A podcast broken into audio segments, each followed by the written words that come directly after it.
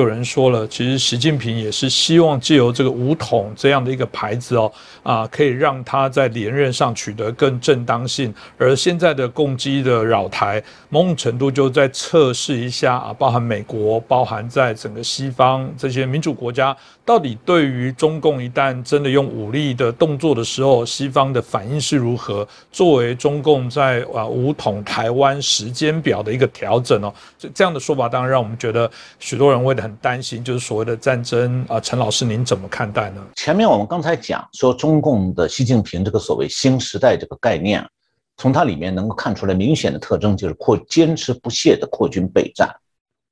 那么扩军备战呢，指向是美国，但他不会跳过台湾，他的第一个战场选定的就是台湾，所以可以讲，中共的新时代主要是针对中美关系，而台湾就包含在其中。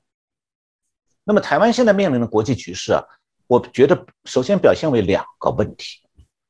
这第一个就是中共实施它针对美国的新军事战略之后，要对针对美国扩军备战。那么台湾有没有可能置身事外，独善其身？我想呢，绝无可能，因为台湾不是香港。中共在呃，台湾在中共这个对外扩张的这个大战略当中。具有重大的军事价值，这是我以前讲过多次的。就是说，中共需要把台湾作为它在亚洲扩张的前进基地，因此中共不可能放过台湾。那么从这个角度来讲的话，所谓的“九二共识”这一套说法，那是中共韬光养晦时代的说法。这套说法其实在台湾今天已经完全过时了，一钱不值。那么其次，台湾还面临一个问题。就中共既然已经摆出了这样姿态，那台湾是不是有任何政治势力用善意去劝说中共，让中共就能够放弃对美国对台湾的威胁呢？也就是过去多年讲过的什么两岸和为贵呀、合则两利呀等等，这个说法也过时了，也不值钱。原因是中共现在的考量变了，不再是韬光养晦战略了，而是张牙舞爪战略。那么台湾就是他对外扩张中的第一站，而且也是必须的第一站。这个站是这个车站的站啊，就是说他第一步一定要落在台湾上。那所以这样的话，无论对你大家怎么讲和为贵啊，都不会有任何用处。那么假如有一个政治势力说我们可以让两岸保持和平啊，这样的讲法不但是在糊弄台湾民众，也是自欺欺人。那有人会讲说，哎，我们找中共谈，中共态度不坏啊，不错的。是的，中共会用这种态度，因为他是把这样找上门去的政台湾的政治势力，作为他在台湾的代理人，作为不战而胜，在台湾不战而胜的代理人在用。那么，在中共的新对外战略之下，所谓的和平统一的意思已经悄悄的改变过了。那么，对习近平来讲，现在以及今后，他讲的所谓和平统一，再也不会是完全让台湾自给自治，保留军队，不对国军清洗，也不派共军监控接管国军，那些都已经时过境迁了。我讲九二共识过时了，指的就是习近平的和平统一意思完全变掉了。那么，中共在新的对外战略中。他的对台战略必然是中共对美国的军事战略和在亚洲的扩张战略当中的一个环节、一个起步阶段，所以服务于这样一个中共的国际战略，他的对台战略就不会是真正的和平统一了。因为啊，如果中共不是用武力进攻，而是在某些人的欢迎下和平登岛，接下来的一定是中共全面接管台湾的军事基地和部队。在社会和军队里实行政治大清洗，甚至杀人，以便顺利的建立起来完全由中共严密操纵的傀儡政权，要比香港的傀儡政权还要傀儡，或者干脆就是中共官员直接掌管。那么，同时要强化对台湾的严厉统治，强迫台湾民众在共军的枪口下顺从。台湾现在没有什么人。这个经历过中共的统治了，相反，国军还是有很多部队啊，当年是投共的。我讲的不是在台湾的，而是当年在大陆内战、国共内战的时候。我这里举一点例子，让大家知道一下国军投共是什么后果。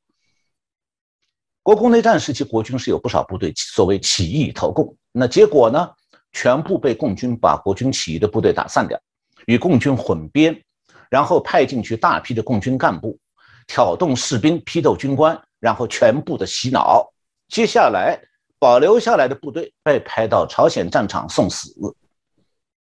那么。在一将近百万的国军对中共的起义投诚部队当中，都讲的是在大陆啊，这百万国军起义投诚，成建制被改编并且保留下来的只有一支部队，其他全部打散掉了。这支部队就是辽沈战役期间从长春起义的原来国军的第六十军，出生是滇军，湖南呃云南的军队。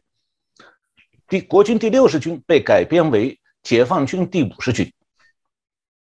结果在朝鲜战争中，这个军首批派到朝鲜，不给足够的弹药，他们携带的弹药都不够一个基数，也不给足够的口粮，部队每天只能吃一顿半饭，早上一顿稀饭，中晚上才能吃碗干饭。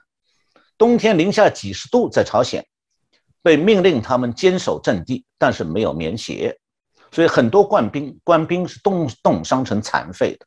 那么几年朝鲜战争打下来，这支部队是伤亡惨重，但是中共把那些伤亡惨重的共军的嫡系部队全部调回中共，呃，的中国大陆去轮换，再派新的来，打残的部队调回去休整去。但是这支原来的国军起义部队，共军就不许他走，你再残也要在朝鲜给我打下去。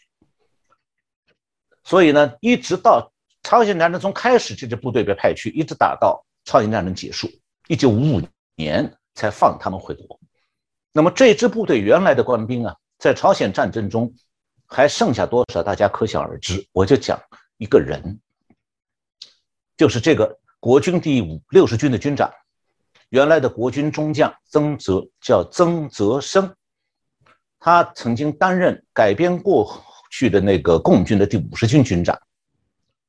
那么他有次讲过这样一段话，他是对中共的国防部长彭德怀含着眼泪讲的，原话是说：“我们五十军尽力了，我们五十军能在兄弟部队面前抬起头来了。”这句话讲的很可怜的，这话意思是什么？很明显，共军如果是为呃国军投降中共以后被中共派出去打仗，为共军卖命，你永远是共军的炮灰。而且永远抬不起头来，除非呢，你部队打光了，那么军长换给你一个共军的军衔。这是国军投共部队下场最好的例子。其他部队的命运，那一百多万，还不如远远不如这个五十军。我想问一个问题：我们台湾有很多老兵啊，八十年代去大陆探亲访友，我想问。他们中间有多少人能够到共军军营里去，去看看那些现在混得还不错的昔日袍泽，有吗？基本上没有啊，因为很多投共的国军官兵，后来很多士兵都被遣返回家乡，然后作为历史上有问题，一辈子苟活在那里。那么军官当中很多人是在上个世纪五十年代初期，有一个中共叫做镇压反革命的政治运动。在那个运动中被枪毙，那么他们的家人在毛泽东时代活得像政治贱民。我就举两个例子，两个人的例，三个人的例子。一九四九年初，有一个国军中将叫池峰成，曾经是抗日名将。他当时策动了军统的这个军统这个名词，可能这个国军里面还有人知道，老一辈的，就是国民军国民这个。国民政府军事委员会统计调查局，就是个军方的一个情报机构。他在北平有个北平站，站长叫徐宗尧。这个国军中将是策反这个军统的北平站长徐宗尧起义投共，然后率领他自己的部队参加了所谓北平的和平解放。他下场如何呢？三个月以后被共军关押审查。五五年，一九五五年，关押几年以后死于北京狱中。他有功吗？有功，下场是什么？关在牢里头死掉。那么再举两个人，一个是武侠小说作者金庸，大家都知道查良镛，他的父亲叫查书查树清；还有一个武侠小说的作者叫梁羽生，他父亲叫陈幸玉。他们两位的父亲都是在中共的镇压反革命期间被处死的。那么回到台湾，那共军会不会在台湾驻军呢？这方面，我想举香港的例子，大家就会清楚了。中共的和平统一啊，在台湾和香港是完全不一样的。香港自己原来就没有军队，只有警察，香港也没有军事价值，所以中共现在是把驻港部队啊放在靠近香港的深圳那边。就足以完全控制香港了，因为他不怕香港有什么军队可以威胁他。那即便如此，香港当年回归之前，中共一些高级官员，比方讲曾经当过外交部长的黄华，他曾经在八十年代中期啊，轻率的向香港表态说：“那香港可以不驻军吗？”结果代价是什么？惹得邓小平大怒，从此要他在家闭门思过。那闭门思过到什么程度？他当时黄华是人大常委会的副院长，他几年都不敢到人大人民大会堂他的办公室上班，也不敢出席任何会议，因为要闭门思过。虽然他，但是呢，他政治局委员的头衔暂时还没有拿掉。黄华也不敢把政治局委员的文件拿回家去看，因为要闭门思过。后来呢？这个他因为他的文件在办公室里积压的太多了，他秘书要销毁。我当时在人大常委会研究室的办公室呢，正好就在黄华办公室的隔壁。结果我就把他一年多的文件搬到我的办公桌面前，我花了几个月看完了。那这件事本来中共的保密委员会要追究的，但事前呢，正好我和我们那个研究室的副主任是邓小平的女儿邓蓉打过招呼，她同意的，所以就没人追究了。那么回过头来。为什么邓小平对香港驻军问题这么敏感？因为啊，他当时很心心里很清楚的，在香港是不是事实上驻军，那是一回事；那对外宣称要不要驻军是另外一回事。也就是说，不驻军不放心，非宣布驻军不可。那么，如果像中等待中共和平统一的一些台湾那些人所想的，呃，中共统治台湾以后会不驻军吗？绝无可能。不但要驻军，要全面军事占领，而且会派大批干部过来掌权，开展大规模政治清洗。其实中共已经发出这样的威胁了。最近我看到中共开始对这个台商啊，在大陆经商的台商开始进行清政治清算，说你们啊，给蓝营捐过款，但是你也给绿营捐过啊，你两面捐。那以后你们要有压力哦，你们在大陆经商想赚钱没那么好赚喽，我们要算账的哦。意思是，你们不能再给绿营捐了，要跪就跪，真正跪下来，两个膝盖点地，头碰碰到地面。所以啊，中共的和平统一，比日据时代的台湾啊那个总督统治还不如呢。因为当年日本军队他只是对抗日的民众清剿。对学生洗脑啊，他没有在台湾实行全面的政治政别、政治清洗，一个一个清洗啊。但是中共对台湾肯定会照搬他在大陆的专制的统治手段，只会更凶恶，绝不会仁慈。